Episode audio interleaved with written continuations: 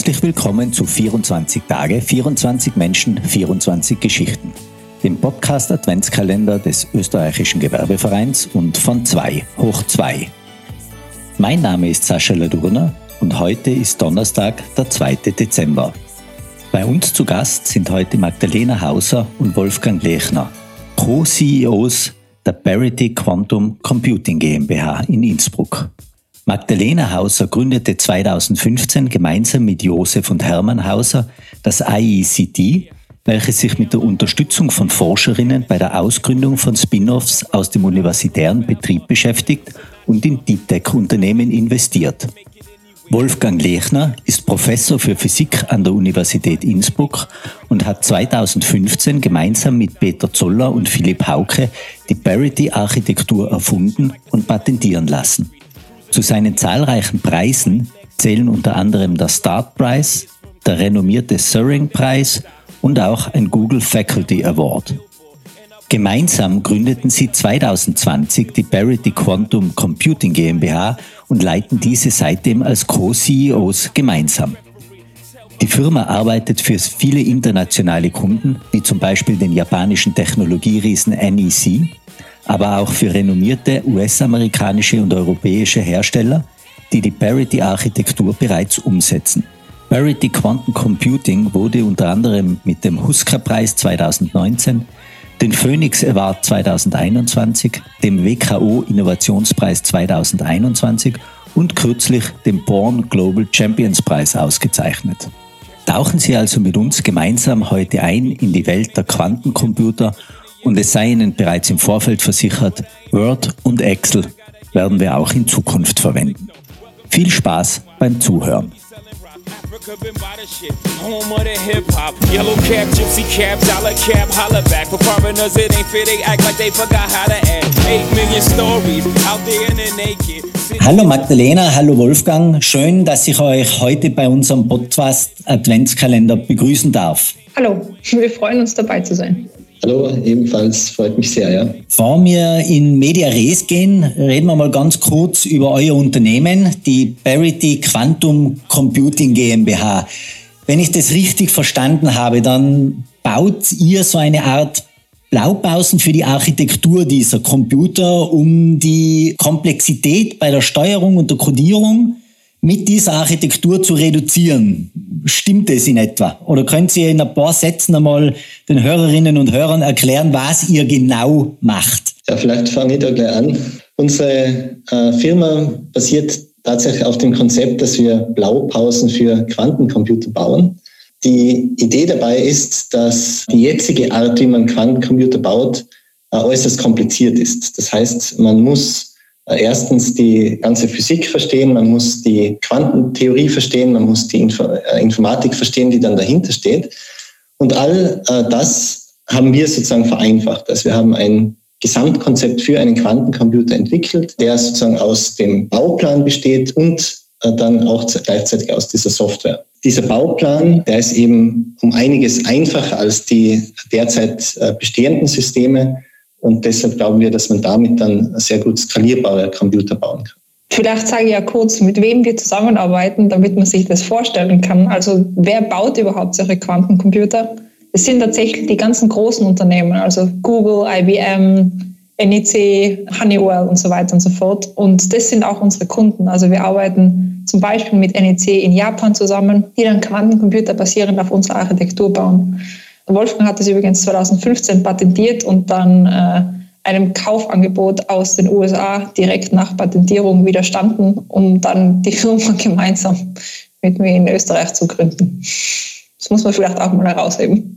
Das ist ja sehr interessant. Das heißt, ihr habt euch entschieden, ganz bewusst in Österreich zu bleiben und auch diese Software und euer Unternehmen in Österreich weiterzuentwickeln, obwohl es vermutlich im Silicon Valley weitaus bessere Möglichkeiten gäbe. Warum dann diese Entscheidung für den Standort Österreich?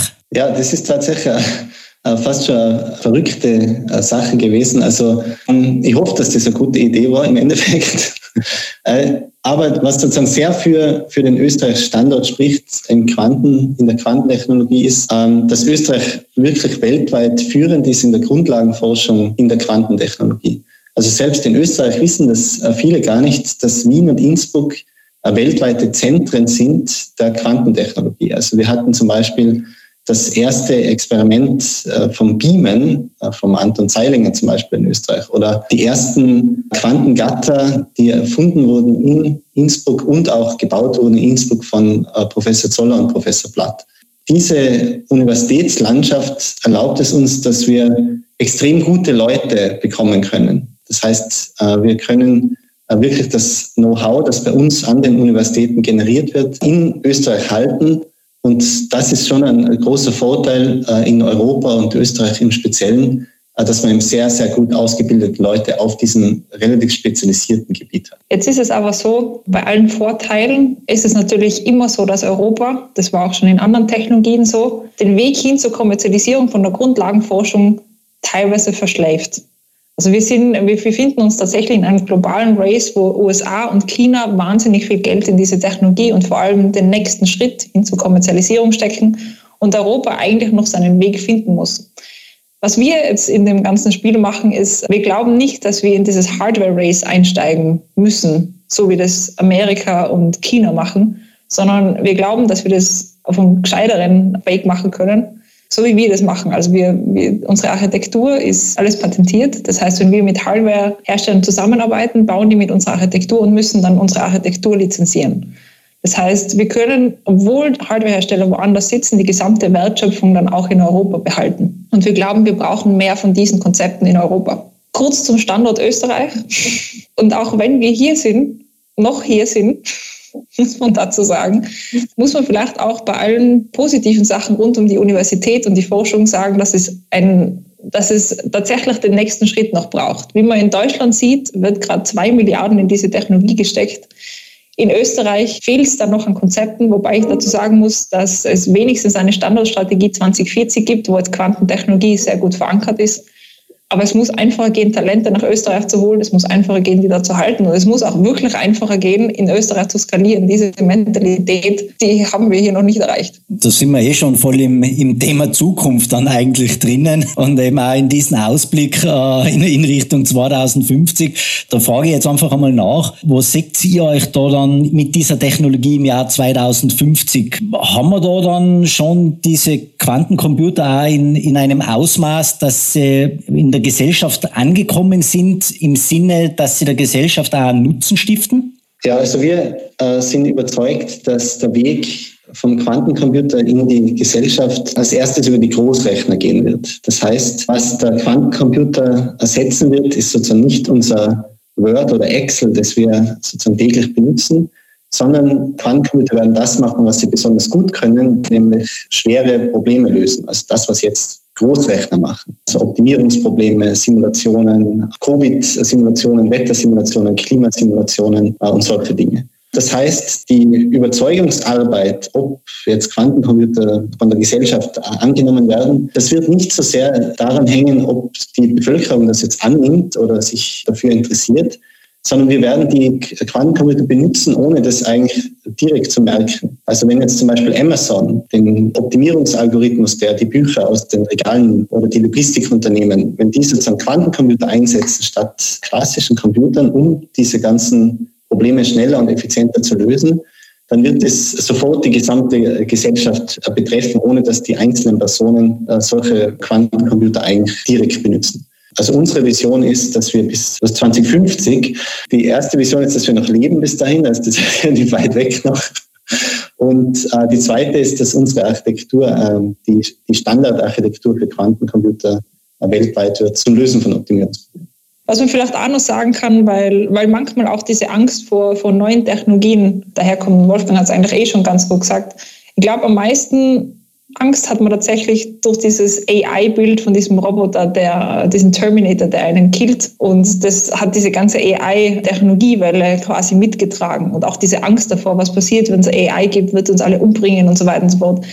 So wie der Wolfgang sagt, äh, das wird im Quantum Computing Bereich wahrscheinlich nicht passieren, weil man nicht direkt einen Kontakt mit Quantencomputer haben wird, sondern das wird, das ist einfach ein Rechner im Großrechnerzentrum. Der wahnsinnig viel Verbesserung in der, in der Gesellschaft bringen kann, aber nicht wirklich was, was man direkt merkt. Darf jetzt da vielleicht ganz kurz anmerken für unsere Hörerinnen und Hörer. AI ist Artificial Intelligence, also die künstliche Intelligenz, von der immer wieder gesprochen wird. Aber Magdalena, weil du das jetzt so angesprochen hast, wir sind ja jetzt gerade auch in einem, in einem Umfeld, wo ja wahnsinnig viel Angst auch geschürt wird von neuen Technologien, in dem Fall jetzt eigentlich aus dem Gesundheitswesen kommend, Stichwort Impfdebatte und unzählige Fake News, die eben auch gesteuert werden, teilweise schon von künstlicher Intelligenz und so weiter. Wo wären da eurer Meinung nach die zentralen Ansatzpunkte? Was ist denn so der, der Kern vom Kern der Angstbekämpfung bei den Menschen draußen? Was habt ihr da für Ideen, was vielleicht auch die Politik oder die Gesellschaft umsetzen muss in der Zukunft, um das besser zu machen? Vielleicht muss man sich einfach einmal in Geschichteunterricht setzen. Vielleicht sind Menschen einfach zu vergesslich. Aber wenn man zurückschaut, dann sind wir jetzt, wo wir sind, weil es technologischen Fortschritt gegeben hat. Ich finde nicht, dass man jeden technologischen Fortschritt unangesehen quasi machen sollte. Also man muss sich auf alle Fälle bei jeder Technologie überlegen, was können äh, Szenarien sein, die quasi in, in eine Richtung driften, die man nicht haben will, ob das militärisch ist oder Dystopien ähm, oder was auch immer. Man braucht zum Beispiel wie im Artificial Intelligence oder künstliche Intelligenzbereich Ethikkommissionen, die sich damit auseinandersetzen, wie Datensets aussehen, wie die strukturiert sein müssen. Genauso wie man im Quantencomputing-Bereich schon Ethikkommissionen hat, die sich damit auseinandersetzen. Aber was ich nicht glaube, ist, dass man vor Technologien Angst haben muss. Angst ist meistens etwas, weil man was nicht versteht oder weil man sich nicht auskennt. Das heißt, eine große Aufgabe der Politik oder überhaupt der Kommunikation wäre es, herauszufinden, wie kann ich Technologie so kommunizieren, dass, ich, dass das auch Menschen draußen verstehen, die nicht jeden Tag damit zu tun haben. Einfach nur, dass das nicht die große Blackbox ist, vor der ich Angst haben muss, dass die mich überrollt und mein tägliches Leben quasi disruptiert. Da sehe ich schon die Politik in der Pflicht. Und was ich auch tatsächlich in der Pflicht sehe, und da sind wir bei uns in Österreich sehr gefährdet, ist, dass wir Informationen, also nicht nur in Österreich, aber überhaupt, ähm, weiterverbreiten, die weder getestet sind noch sonst irgendwas und dann Wissenschaft nach hinten stellen, weil man dem nicht mehr glaubt, aber Fake News eine Glaubwürdigkeit kriegen, die, die sie nicht verdient hat. Und da sind wir aber alle in der Pflicht.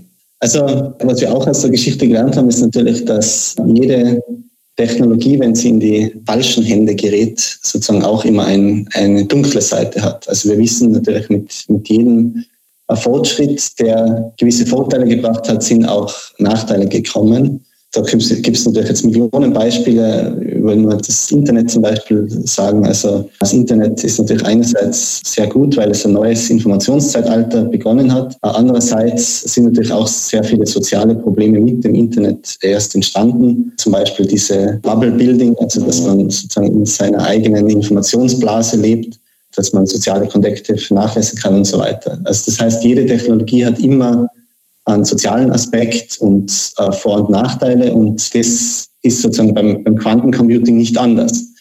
Und beim Quantencomputing ist zum Beispiel eine Angst, die viele haben, dass man Verschlüsselung zum Beispiel komplett äh, eliminieren kann. Also die Art, wie jetzt Verschlüsselung funktioniert, kann mit dem Quantencomputer äh, entschlüsselt werden. Das betrifft natürlich Teile unserer Gesellschaft. Jegliche Kommunikation zwischen Staaten und so weiter würde das betreffen. Äh, oder hin, bis hin zu Bitcoins oder, oder Blockchain und so weiter das ist sozusagen irgendwie der, der, negative Aspekt daran. Und andererseits kann aber Quantencomputing auch ganz neue Arten von Kommunikation schaffen. Also man kann eine neue Art von Verschlüsselung damit machen, die dann dem gegenüber wieder sicher ist. Das heißt, es wird immer diese Vor- und Nachteile geben. Und äh, worauf wir halt als Gesellschaft achten müssen, ist, dass eben die Technologie in den, in den richtigen Händen ist. Und vielleicht, wenn ich noch einen zweiten Satz zur Angst sagen darf. Mir persönlich ist, glaube ich, noch nie jemand begegnet, der Angst vor dem Quantencomputer hat, muss ich ehrlich sagen. Also die, die, das Phänomen habe ich jetzt bis jetzt noch nicht äh, beobachtet. Was ich eher beobachte, ist eine komische Ambivalenz aus, es funktioniert eh nicht und wenn das funktioniert, dann wird das alles verändern. Das Seltsame daran ist, dass wenn man in Amerika mit äh, Leuten redet oder in Asien, äh, da ist für alle klar, okay, Quantencomputing wird die Welt verändern. Das heißt, wir müssen da die Ersten sein. Wir müssen, wir müssen das Feld dominieren. Das ist vollkommen selbstverständlich für alle. Und in Europa, da ist es irgendwie so, ja, ah, wenn das jetzt nicht funktioniert, ach, dann haben wir uns irgendwie auch schlecht positioniert und wer weiß, ob das stimmt und so weiter und ob das dann auch funktioniert. Wenn es funktioniert, ja, dann müssen wir es halt von den Amerikanern kaufen. Das, das ist eher die, die Angst, die ich habe, dass wir das verschlafen. Und das ist eine reine Einstellungssache gegenüber neuen Technologien. Und das ist vielleicht Teil einer Angst, aber jetzt nicht Angst im Sinne von, dass man Angst hat davor, sondern diese Unverständlichkeit vom Neuen und vielleicht sogar diese Angst, dass man aufs falsche Pferd setzt. Und ich glaube, das äh, ist etwas, was wir in Europa irgendwann mal ablegen sollten. Nach diesen beiden Appellen kann eigentlich gar nicht mehr viel kommen, sage ich jetzt mal, wenn sich die Politik und die Gesellschaft, die Institutionen das zu Herzen nehmen, was ihr jetzt gesagt habt, dann dann wäre mir eigentlich für Österreich und für Europa nicht sehr bange. Jetzt geht es nur darum, dass wir eben diese dazu bringen, ein bisschen mehr auf Menschen wie euch zu hören, würde ich sagen. Magdalena, Wolfgang, vielen, vielen, vielen herzlichen Dank für das Dabeisein und diese wirklich außerordentlichen, klugen Ansichten. Ich wünsche euch einen schönen restlichen Advent und ein äußerst erfolgreiches Jahr 2022. Ich wünsche mir, dass sich die Politik an euch ein Beispiel nimmt und mehr auf Menschen wie euch in Zukunft hören wird. Danke. Vielen Dank. But I'll be hood forever. I'm the new Sinatra. And since I made it here, I can make it anywhere. Yeah, they love me everywhere. I used to cop in Harlem. All of my Wir hoffen, das Gespräch hat Ihnen gefallen und Sie schalten auch morgen wieder ein, wenn Christoph Neumeier, der Generalsekretär der Industriellen Vereinigung Österreich, seine Aussichten auf die Zukunft zum Besten gibt. Es grüßt Sie herzlichst Sascha Ladurna. Home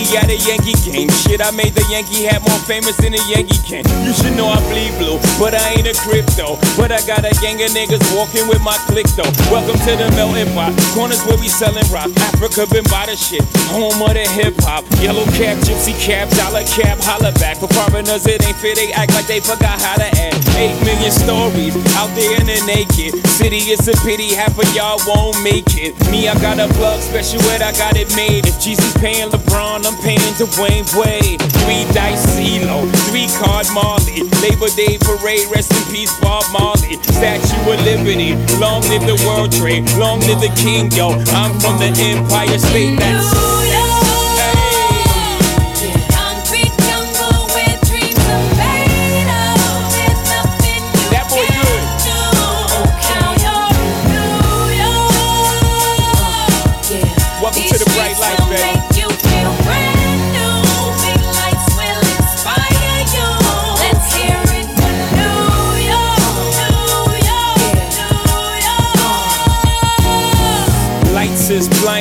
Girl, need blinders so they could step out of bounds quick. The sidelines is lined with casualties who sip the life casually, then gradually become worse. Don't bite the apple eve, caught up in the in crowd. Now you're in style, and in the winter gets cold, in vogue with your skin out. City of sin, it's a pity on a whim. Good girls going bad, the city's filled with them.